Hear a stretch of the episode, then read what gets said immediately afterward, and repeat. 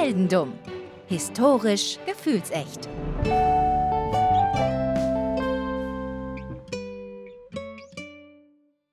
Hallo Philipp. Hallo Daniel. Na, alles gut? Ja, geht so. Geht so? Aber dir wird es gleich bestimmt besser gehen, wenn ich dir die neueste Geschichte erzählt habe, die ich für dich vorbereitet habe. Ja, bin ich aber mal gespannt. Wir begeben uns wieder mal in, naja, nicht so alte Zeiten. Du hast ja meistens Geschichten, die weit zurückgehen. Meine sind ja eher so. Ja, dann warte mal auf die nächste Folge. oh je, ich bin schon gespannt. Aber wir gehen erstmal ich weiß gar nicht, wo ich am besten anfangen soll. Wir fangen ganz, ganz äh, am Anfang an. Urknall. Nein, nicht, nicht, nicht ganz. Nicht ganz Urknall. Wir fangen bei dir ganz. In dem Moment, wo du urgeknallt wurdest, quasi. Oh Okay, alles klar. Ja. Du bist Francis. Du hast schon mal einen Namen, weil normalerweise fangen wir erst quasi an dem Ort und, und was los ist an, aber du kriegst erstmal einen Namen. Du bist Francis. Francis Drake. Wenn du dich so nennen möchtest, das ist okay. Äh, ich bleib bei Francis erstmal. Du bist erstmal bei Francis, okay. Du bist ein britischer Soldat im Ersten Weltkrieg. Ja, okay, dann bin ich nicht Francis Drake, aber in Ordnung. Aber es passt mir schon ganz gut. Ich kann mich in diese Rolle einfühlen. Ja, kannst du dich auch quasi damit abfinden, dass du ein Maschinengewehrträger bist im Ersten Weltkrieg und dich quasi so zu, also so durch den Krieg durchprügelst, indem du Sachen schleppst? Ja, also äh, ich muss ja irgendwie, ne? Also eigentlich nicht, aber es geht ja kein Weg dran vorbei. Das ist wahr.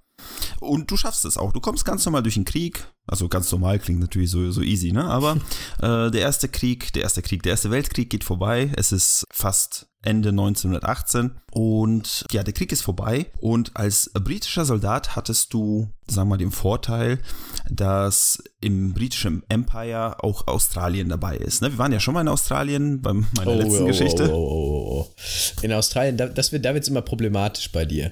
Nach Australien, wenn es einen nach Australien verschlägt, muss man sich Sorgen machen. Ja, dieses Mal, ja, vielleicht auch. Mal gucken. naja, auf jeden Fall ist ja das britische Empire, du bist Brite und äh, Australien gehört ja auch noch irgendwie dazu und äh, es ist irgendwie so eine Abmachung getroffen worden, dass die ganzen Soldaten, die im, äh, im Ersten Weltkrieg gekämpft, äh, gekämpft, haben, von Australien quasi Farmland bekommen, wenn sie es möchten. Mhm. Und ich meine, das klingt doch super, ne? Du kriegst das irgendwo, natürlich. Ja, natürlich im Südwesten Australiens kriegst du da so ein schönes Fleckchen, wo du sagst, okay, pass auf, ich setze mich da jetzt hin, werd Farmer, hab nichts mehr mit Krieg zu tun, ist so super, oder? Ja, ist angenehm. Ist angenehm. Ist ein schönes, ist ein einfaches Leben. Oder wie, wie, wie sagt man so schön, es ist nicht viel, aber es ist unsers. So ist es, so ist es. Aber natürlich währt das nicht lang, ne? Ja, so ist das immer bei deinen Geschichten. Es, es geht immer um Abstürze. Ja, leider, leider ist es so. 1930 haben wir jetzt. Also es sind so, ja, elf, zwölf Jahre vorbei. Und, oder eher elf du hast elf Jahre auf deiner Farm gelebt, es war alles gut und dann plötzlich, beziehungsweise nicht mal 1930, es ist 24.10.1929, das ist der schwarze Donnerstag und äh, die Welt fällt in die Weltwirtschaftskrise. Ist halt scheiße. Das ist scheiße, aber ich habe ja mein, mein Farmland, das gehört ja mir. Also da muss ich ja niemanden für bezahlen, oder nicht? Ich wohne doch nicht zur Miete. Nee, natürlich nicht. Also es gehört dir, ist alles gut. Das Problem ist aber, dadurch, dass, naja, die Krise, wie sie so halt ist, kritisch ist. und ähm, das Land, in dem du lebst, Australien, es lebt von Exporten. Und ähm, hauptsächlich wird das, also produziert das Land Wolle und Weizen. Einfach nur, um das an das komplette britische Empire zu, zu verteilen und damit quasi das Geld reinzukriegen. Und ich meine, du hast deine Farm, du hast Weizen, es ist alles gut denkst du dir, und du hast auch genug Geld damit bisher verdient, weil du dich ja schon 10, 11 Jahre drüber am Leben erhalten hast. Aber dann meldet sich die australische Regierung und sagt, Jungs, speziell auch Francis, passt auf, wir brauchen jetzt ein bisschen mehr Weizen.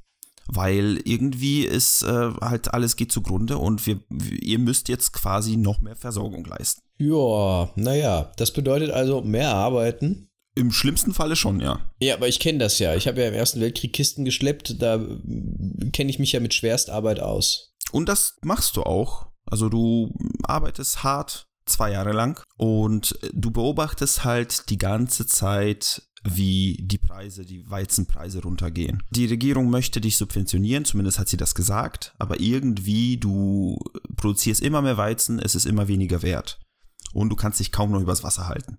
Ist halt eine Krise natürlich, ne? Ja. Und dann entscheidest du irgendwann, denkst dir so, ey, passt auf, Leute, wisst ihr was, bevor ich euch jetzt drei Tonnen Weizen für zehn Groschen abgebe, behalte ich es lieber. Du sitzt halt auf dein Weizen, im wahrsten Sinne des Wortes. du denkst dir so, ja, okay, leck mich doch alle am Arsch, gehst durch deine Farm, denkst dir nichts Böses und du siehst etwas in der Ferne. Ein Lebewesen. Ich habe eine Idee, wo das hingeht. Von mir ist gerade M. Night Shyamalan. Ja, von meinem inneren Auge bewegt sich gerade Science. Ich, ich sag's mal so, es ist, das, was du siehst, ist ein Vorzeichen. Es ist, ja, gut, aber was für eins, ne? Ja, wie soll ich es am besten beschreiben? Es ist ein, ein, ein circa 1,80 Meter großes Tier. Ein 1,80 Meter großes Tier. Mhm. Ja, sag mal. Was, aber, aber was denn für ein Tier? Ist, es, äh, ist das jetzt so ein, ein Strauß oder ist es ein, äh, ein Vierbeiner? Du, du bist mit dem Strauß gar nicht so weit weg. Vielleicht ist es der Dodo. Es ist ein Emu. Ein Emu. Oh, das finde ich aber toll. Emus mag ich. Emus sind mir sehr sympathisch. Die stecken immer den Kopf in den Sand. Und das, das Schöne ist, das sind einen ganz kurzen Exkurs zu machen. Die Emus, die werden so zwischen 1,50 Meter und 1,90 Meter groß, 30 bis 40 Kilo schwer, können mit 50 km/h Vollgas geben. Und was Emus so ausmacht, die sind eigentlich Einzelgänger. Und du hast halt einen Emu gesehen, dachtest dir, okay, ist doch schön. Das ist auch normal, ne? Wenn es Einzelgänger sind, dann ist einer, das die natürliche Form, würde ich jetzt mal vermuten. Aber dann siehst du ein bisschen weiter in die Ferne und du siehst mehr Emus. Und du hast gelernt in deinen. Vielleicht ein, soll ich vielleicht einen Emulator bauen oder so? in, deinen, in deinen 10, 11, 12 Jahren in Australien hast du gelernt, Emus sind eigentlich, wie gesagt, Einzeltiere. Aber es gibt manchmal Momente, wo auch Emus nicht traurig sind, sondern in sich in Gruppen zusammentun. sich in Gruppen zusammentun. Und zwar bei Emus ist es so, wenn ein Emu alleine unterwegs ist, alles super. Da hat er was zu futtern.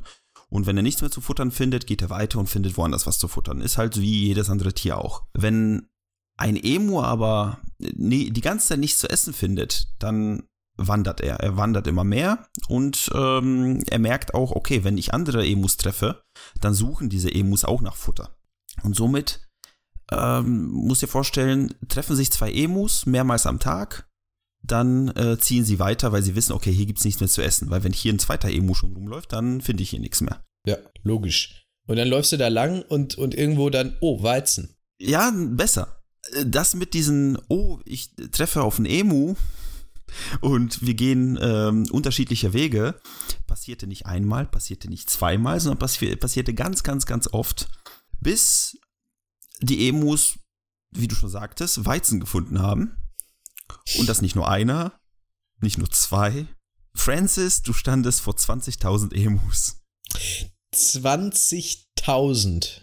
20.000 Emus. Was ist das denn? Eine Armee Emus. Scheinbar haben sich sehr viele Emus den Weg nach Futter gemacht. Und äh, sie haben dein Feld gefunden. Du lieber Gott, 20.000 Emus. 20.000, aber dafür, also sagen wir es mal so, wenn man das ordentlich managt, dann kann man mit den Fleischvorräten auch sich über Wasser halten. Natürlich. Einfach, während die 20.000 Emus den, den, den Weizen abfressen, einfach um die rum einen Zaun bauen, dann hat man eine Emu-Farm. Das ist das nächste Geschäftsmodell. Genauso wird das heutzutage auch gemacht.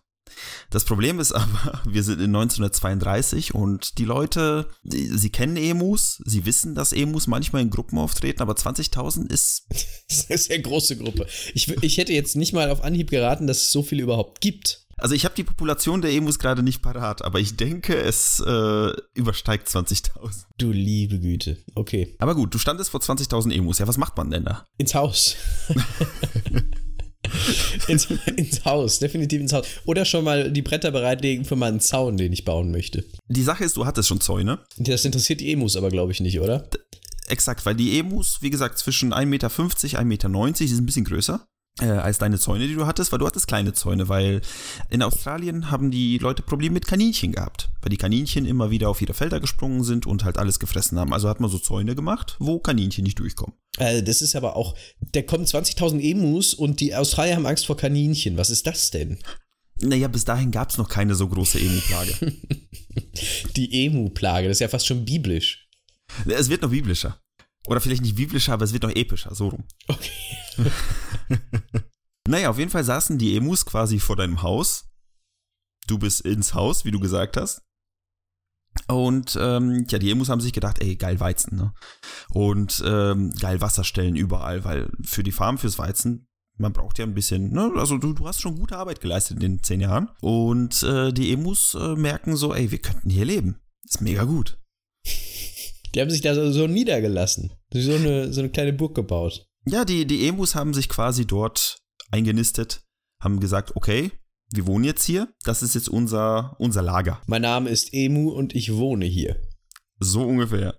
Du aber und auch die anderen Farmer, die in der Nähe quasi ihre Farmen hatten, die alle vom Weizen gelebt haben, ihr seid quasi, ihr steckt alle im selben Boot. Ja? Die anderen Farmer sind aber auch wie du, meistens britische, manchmal auch Austral australische Ex-Soldaten. Also denken die sich oder denkt ihr euch, was denkt ihr euch? Aber man muss doch irgendwas dagegen tun können, oder? Also, wenn du jetzt Ex-Soldaten sagst, dann würde ich sagen, wo ist die Kanone? Genau. Wo ist die Kanone? Als Zivilist, als Ex-Soldat ähm, darfst du keine Waffen bei dir halten, zumindest keine Kriegswaffen im Moment. Äh, es gibt aber andere Leute mit Waffen. Jäger. Ja, die auch, aber bei 20.000 Emus, wenn du da 10 Jäger zusammensteckst, äh, wird ein bisschen, bisschen eng. Pikeniere. Die, die könnten mal eben Sense machen. Die haben ja so Piken. Einmal ja, durch und dann könnte ja eine sehr lange Pike sein. Ich, ich würde gerade sagen, das müsste eine verdammt lange Pike sein. Oder wie wäre es, wenn du irgendwas wirklich verschießt? Ja, Katapult. Kat Weizenbälle. Katapult. also, finde ich nach wie vor nicht schlecht, die Idee. Katapult. Nee, ähm, ja, was kann man denn, also, ähm, die, weiß ich nicht, so eine Schiffskanone oder sowas würde mir nur in den, in den Sinn kommen. Wie, wie wäre es, wenn du. Orbitalangriff. wie wäre es, wenn ihr alle vielleicht nicht das alles auf eigene Hand macht, sondern einfach bei offizieller Seite quasi mal nachfragt? Bei der Regierung. Bei der Regierung, genau. Da 20.000 Emus eine beachtliche Zahl sind, zu, zu wen geht man da in der Regierung? Ja, ganz nach oben, direkt ganz nach oben. Premierminister oder, oder vielleicht sogar die Queen. Ihr seid zum Verteidigungsminister gegangen. Ja. Weil. Finde ich angemessen. Ist ja offensichtlich ein Angriff. Ja, ich bin angegriffen worden von 20.000 Emus. Ist halt scheiße. Ja. Ne? Die zerstören jetzt meine Lebensgrundlage hier und ich habe kein Katapult. Was du aber im Ersten Weltkrieg hattest, du hattest ein MG. Das geht in eine ganz falsche Richtung. da habe ich das noch im Keller stehen irgendwo. Nee, tatsächlich nicht, aber du, du weißt, dass Maschinengewehre sehr effektiv waren im Ersten Weltkrieg. Deswegen schlägst du das dem Verteidigungsminister Sir, Sir George Pierce. Natürlich ja. heißt er so. Selbstverständlich. Wie sollte er auch sonst heißen? Dem schlägst du das vor und sagst, pass auf, Maschinengewehre, kenne ich, hatte ich, ist super. Kann ich auch mit umgehen? Kann ich auch mit umgehen? Lass das doch mal machen. Und äh, Sir George Pierce antwortet darauf, okay, machen wir. Aber nur unter einer Bedingung. Wir kriegen den Weizen. Auch das. Ja, den Weizen wollte er eh schon haben. Also er stellt tatsächlich Bedingungen. Es dürfen nur australische Soldaten im Dienst diese Maschinengewehre benutzen. Das bedeutet, auf meiner Farm marschieren jetzt, ich weiß nicht wie viele, 100, 1000, äh, also nicht 100.000, 100 Fragezeichen, 1000 ähm, australische Soldaten auf und ballern mit Maschinengewehren diese Emus ab. Sehe ich das richtig? Das ist ungefähr der Plan, ja. Okay. Äh, es gibt noch eine weitere Bedingung. Australien, also die Regierung, zahlt für den Truppentransport dahin. Ihr aber, also ihr, ihr die Farmer, organisiert Proviant, Unterkunft und Geld für die Munition. Wir sind ja quasi die Pharmaindustrie. Naja, jetzt ja nicht mehr. Also von Industrie kann man nicht mehr sprechen in Kriegszeiten. Das ist richtig. Also würdest du es machen, wenn du sagst, okay, ich muss nur die Munition bezahlen, die Soldaten kriegen Unterkunft und Essen von mir und um den ja, Rest ich weiß ja nicht, ich weiß ja nicht, wie viel so Munition kostet, ne? Also ich finde das Weizenkatapult nach wie vor kostengünstiger. Aber gut, die Entscheidung hat man jetzt so getroffen. Also, ja, okay. Sagen wir mal, ist in Ordnung. Können wir hinkriegen irgendwie. Machen wir irgendwie, bauen wir so eine kleine Kantine noch uns, uns da rein. Das geht schon. Und da freut sich auch der Verteidigungsminister. Weil seine Soldaten haben was zu tun. Weil seine Soldaten haben was zu tun, sie können Zielübungen machen. Weil natürlich, ey, bei 20.000 Emus. Das ist so schlimm, hoffentlich hört niemand von Peter zu. Bei 20.000 Emus und Maschinengewehren, ne, da kann man doch locker. Das, das, das ist nicht wirklich passiert. Oder das ist so eine absolut surreale Geschichte. Es ist alles passiert. ja, pass auf. Zielübung, super Ding, oder? Die Soldaten können ein bisschen schießen, ein bisschen mit den MGs üben und so weiter. Also eine Win-Win-Situation. Natürlich. Außerdem kann man aus der Emu-Haut kann man, kann man Hüte für die australische leichte Kavallerie herstellen. Mit den Federn und alles. Super Ding. Das ist eine quasi Win-Win-Win-Situation. Ach, ein Hammer. Schieß dir deinen neuen Hut. Schieß dir neuen Hut, richtig. Später Oktober 1932. Äh, der Verteidigungsminister entsann, entsendet eine Truppe an Soldaten. Major Meredith, Sergeant McMurray und der Gunner O'Halloran von der siebten Heavy Battery of the Royal Australian Artillery. Diese drei Soldaten. Drei Leute. Diese nur. drei Soldaten mit zwei Lewis Maschinengewehren und 10.000 Schuss. Äh, drei Soldaten mit zwei Maschinengewehren. Was macht der dritte? Bedient der das Katapult? Man braucht drei Leute für ein Maschinengewehr. Die haben quasi ein Maschinengewehr zum so. Einsatz und ein Maschinengewehr Zum Ersatz. zum Ersatz. Also, wie gesagt, man sendet drei Soldaten, weil das sollte ja reichen. Ganz kurz, damit wir das ungefähr einschätzen können. Diese Lewis-Maschinengewehr ist eine US-Waffe, beziehungsweise äh, später von den Briten äh, hergestellte Waffe, ist von 1914 bis 1950 und sogar später noch eingesetzt worden. Erster Weltkrieg, Zweiter Weltkrieg, Vietnamkrieg, Koreakrieg und etliche Bürgerkriege. Also diese Waffe ist eine Waffe, die scheinbar hohe Effektivität hat, kann man gut benutzen. Man trifft was auf 800 Meter, bis zu drei Kilometern trifft man sogar was. 500 äh, Schuss pro Minute, also bei 20, 20 Minuten Dauerfeuer hast du 10.000 Schuss verschossen. Dann hast du auf jeden Fall die Emus weg. Die Hälfte, die Hälfte der Emus. Das sind ja 20.000. Ja, du, das ist Munition, die geht durch, das ist MG. Okay. Was ist, wenn die Emus weglaufen? Aber das ist dann ja der erwünschte Effekt eigentlich. Ja, das ist genau. Je weniger Emus auf der Farm, desto besser. Aber pass auf, wir haben ja gesagt, es war Oktober, es war später Oktober. Es fängt aber an zu regnen und die Emus verstreuen sich so ein bisschen. Also hat man den, äh, den gewünschten Effekt von ich schieße eine Salve rein und es fallen 20 Emus um, ist halt nicht gegeben. Also hat das Militär, das, das, das Kommando quasi, noch ein paar Tage gewartet. Bis zum 2. November, als die Regenfälle aufgehört haben. Und dann begann die erste Schlacht. Man hat bei der Farm bei Camption, das ist scheinbar ein Dorf, wo der Francis und die anderen Farmer gelebt haben, ähm, 50 Emus gesichtet. Weil die haben sich halt in so kleine Gruppen verteilt, quasi wie so Guerillakämpfer, ne? Die, Die Guerilla-Emus. die überall halt ihre, ihre Truppen verteilt haben. Und auf jeden Fall 50 Emus waren dort irgendwo. Die waren aber weit weg. Also die Waffenreichweite, was habe ich gesagt, das waren irgendwie 800 Meter oder die optimale Waffenreichweite, die waren viel weiter weg. Man hätte sie treffen können, aber es war halt, bringt nichts. Also hat, die, hat das Militär den Farmern gesagt, pass auf, fährst die doch mal zusammen. Da können wir da einmal durchsägen. Okay, ja, kann ich verstehen. Gesagt, getan. Das Militär hat das Feuer eröffnet und man hat circa Dutzend Emus erwischt. Der Rest ist abgehauen. Wie, zwölf nur? Noch nicht mal. Also man rechnet mit 10, 11 Stück. Man, es gibt keine genauen Zahlen. Du liebe Güte. Der Rest ist abgehauen. Aber hey, man hat die Emus vertrieben. Die Schlacht ist gewonnen. Und wegen, wegen elf Emus jetzt so ein scheiß Aufwand mit Verteidigungsministerium, Soldaten, Maschinengewehr und all dem. Ja, das Problem ist, du hast jetzt 11 Emus getötet. Es sind trotzdem noch knapp 20, fast 20.000 noch über, die sich quasi über die Farm Ja. verteilen. Natürlich. Natürlich. Das ist ja also vollkommener Quatsch alles. Ja, pass auf, zwei Tage später, 4. November 1932. Man hat sich gedacht, okay, pass auf, das mit den 50 Emus, das war blöd. Also mit den, mit den Ja. elf, elf gefallenen Emus, ja. Das hat, nicht, das hat nicht funktioniert. Major Meredith hat sich gedacht, okay, es gibt einen Staudamm. Lass uns dort einen Hinterhalt bauen. Ach, schön. Die, die, diese Vorstellung. Vier erwachsene australische Männer kämpfen gegen 20.000 Emus. Das ist schon nicht schlecht. Die Farmer haben nämlich mittlerweile Aufklärer gespielt, ja.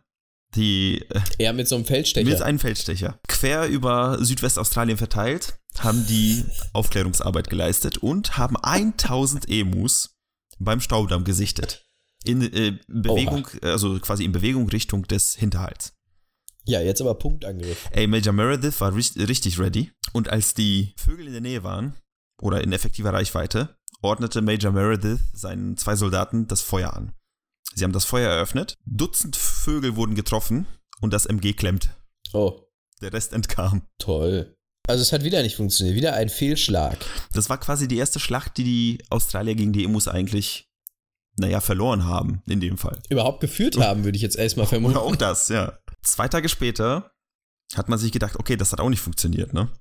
Also haben sie sich erstmal zurückgezogen in das Häuschen, was, was Francis denen zur Verfügung gestellt hat und haben sich gedacht, okay, wir müssen uns einen neuen Plan überlegen. Währenddessen haben die Aufklärer haben gesehen, dass diese Schwärme von den Vögeln scheinbar jetzt Anführer haben.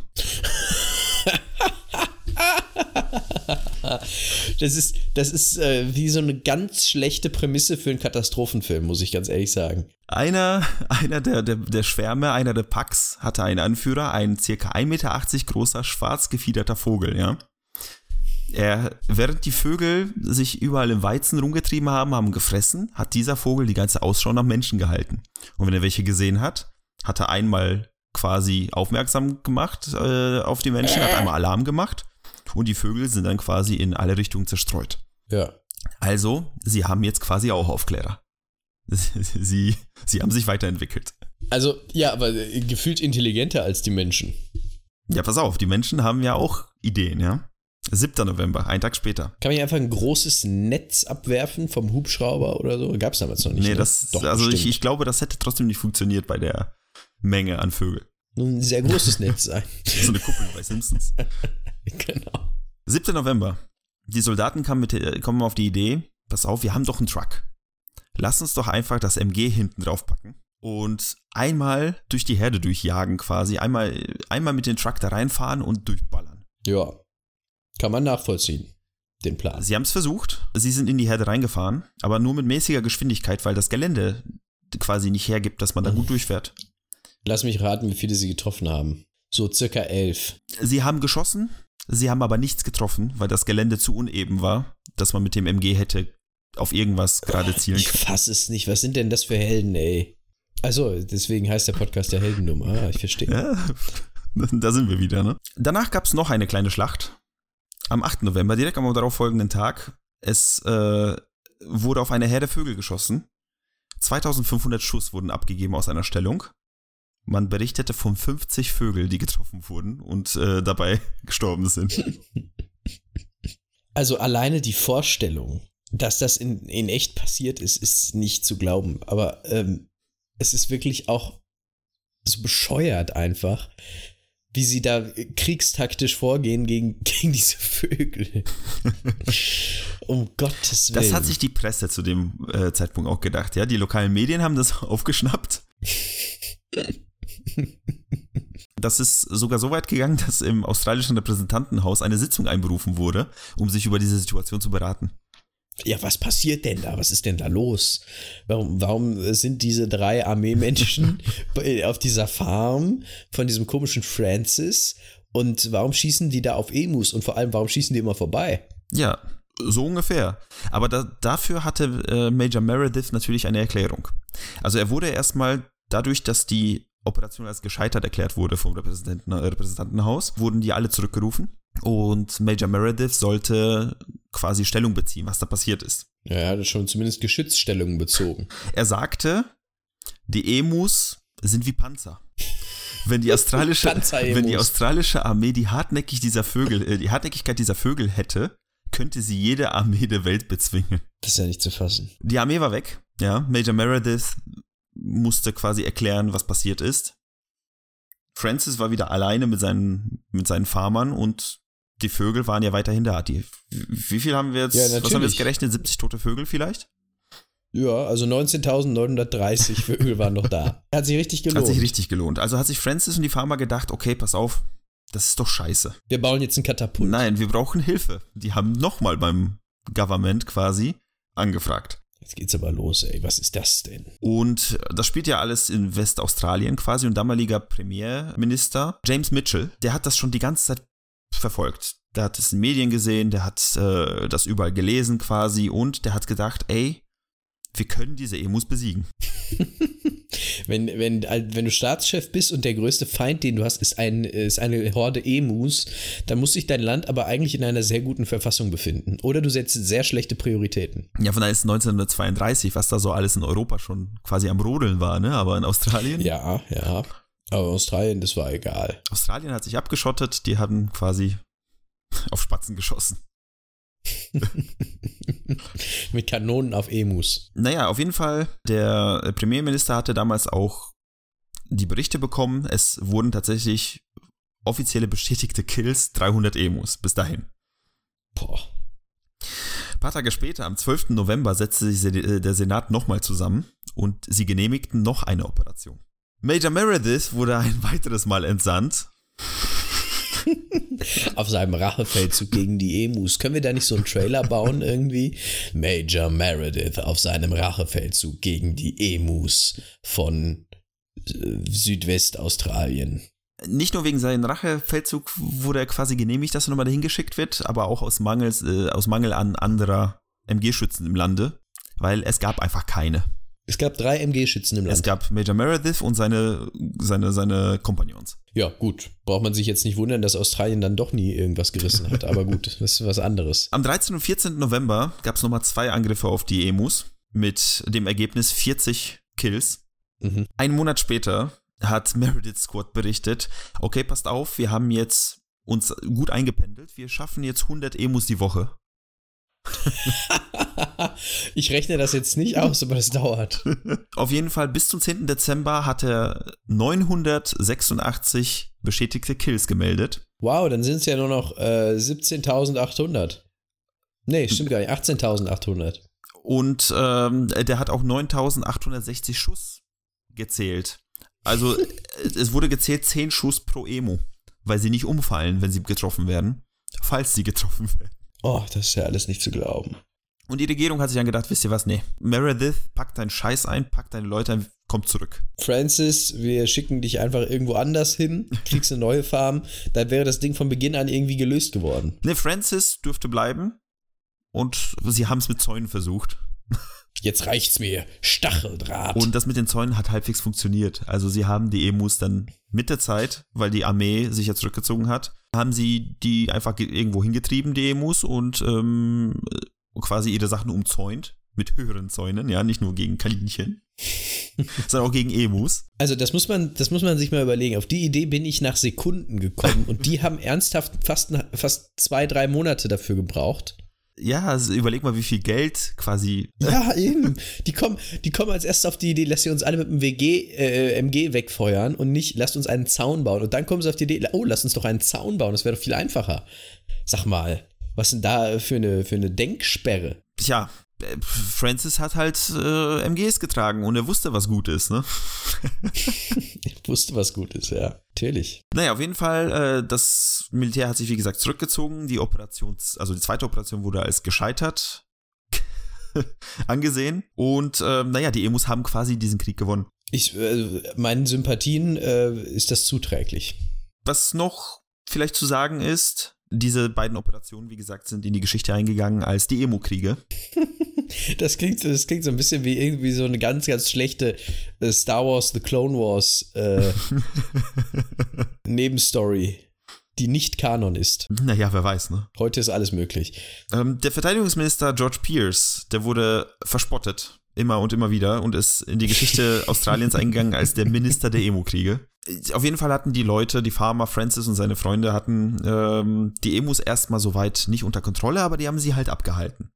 1934 1943 und 1948 haben sie jeweils nochmal um die Hilfe der Regierung gebeten. Die sind da echt dann auch 15 Jahre geblieben, die Emus, oder 16 Ja, sogar. sie kamen halt immer wieder, ne? Und sie kamen immer okay. in größere Mengen. Ja, klar, wenn da so viel auf einem Fleck ist, äh, da kann man essen und da kann man noch andere Sachen machen und dann werden es natürlich mehr Emus. Genau, viele kleine Emus, die vielleicht auch irgendwie zwischen die Zäune passen, wer weiß. sind halt Guerillataktiken, ne? Man muss halt. Ja, Guerilla-Emus. Die guten Guerilla-Emus. Auf jeden Fall, die Regierung wurde immer wieder angefragt Sie kam aber nicht. Sie half nicht. Und somit waren Francis und seine Freunde, Francis der Farmer und seine Freunde, auf sich alleine gestellt. Und wenn sie nicht gestorben Mensch. sind, dann leben sie noch heute. Was für eine Geschichte. Die Emu-Kriege in Australien. Ja, ich habe mir gedacht, das wäre mal eine, eine schöne Geschichte. Mal jetzt nach meiner letzten Geschichte, die halt sehr verstörend war. Ja, die war allerdings verstörend, aber die war heute eher erheiternd, muss ich sagen. Das bin freut ich, mich. Bin ich sehr glücklich. Eine großartige Geschichte. Vielen Dank, dass du sie erzählt hast. gerne, gerne. Muss ja, ne? Manchmal, manchmal muss man, äh, vor allem gerade tierische Geschichten. Wir hatten Wojtek. Wir hatten. Ja, den Bär. Ich, ich hätte gerne einen Namen für den schwarz gefiederten 1,80 Meter großen Emu gehabt. Leider gibt's keinen, es wurde niemals was überliefert. Und äh, auch die Aufzeichnungen der Emus sind niemals aufgetaucht. Weil die Seite der Geschichte würde ich auch gerne mal irgendwann mal, naja, hören. Hinter den Kulissen der Emus.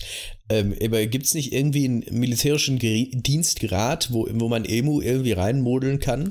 Ich, ich weiß nicht, also. Lemu-Leutnant oder so? Sir, Sir James, nee. Ähm, Major, Major, nee, klappt nicht. Nee, nee, ich glaube auch. Schlimm genug. Schlimm genug. Aber vielleicht einfach statt Feldwebel, Feldemu oder so. Ja. Oder Emu-Webel. Emu-Webel. das könnte auch ein Körperteil sein. Da muss man aufpassen, nicht, dass man da Gefühle verletzt. Ja, also die Emus sind auf jeden Fall die sympathischsten in der Geschichte, muss ich sagen. Also ich fand, ich fand es auch schön tatsächlich, dass die australische Regierung mit so viel, naja, so viel Selbstvertrauen da reinging mit den drei MG-Schützen. ja, ich hatte also jetzt irgendwie mit 100 oder so gerechnet, aber gut, drei. Kann man ja, machen. sie hatten ja Maschinengewehre und wer weiß, was, was Francis, was du quasi denen erzählt hast, ne? was man damit alles machen kann.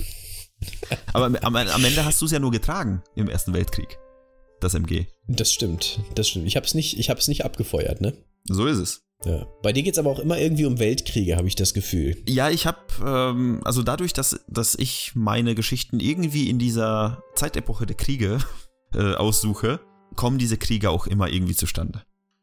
Ja. Nächste, äh, nächsten Monat geht es nicht um Krieg. Das kann ich schon mal auf jeden Fall sagen. Da geht's, äh, da sind, befinden wir uns etwas später in der Zeit. Etwas moderner wird's. Oh ja, das, da bin ich echt gespannt, weil bisher hatten wir keine, keine Jetzt-Geschichte. Das stimmt, das stimmt. Wobei, wir haben eine ähm, äh, Geschichte gemacht in äh, wenig weiser Voraussicht. Wir wussten es nämlich einfach noch gar nicht, aber wir haben eine Geschichte gemacht zu einer Epidemie. Die lief im April und man muss sagen, es war irgendwie passend. Aus Versehen alles richtig gemacht. Aus Versehen alles richtig gemacht, richtig. Hätten wir das gewusst, Mensch. Na gut. Ja, lieben Dank und ich würde sagen, wir sehen uns nächsten Monat. Ich freue mich drauf. Bis dann. Bis dann.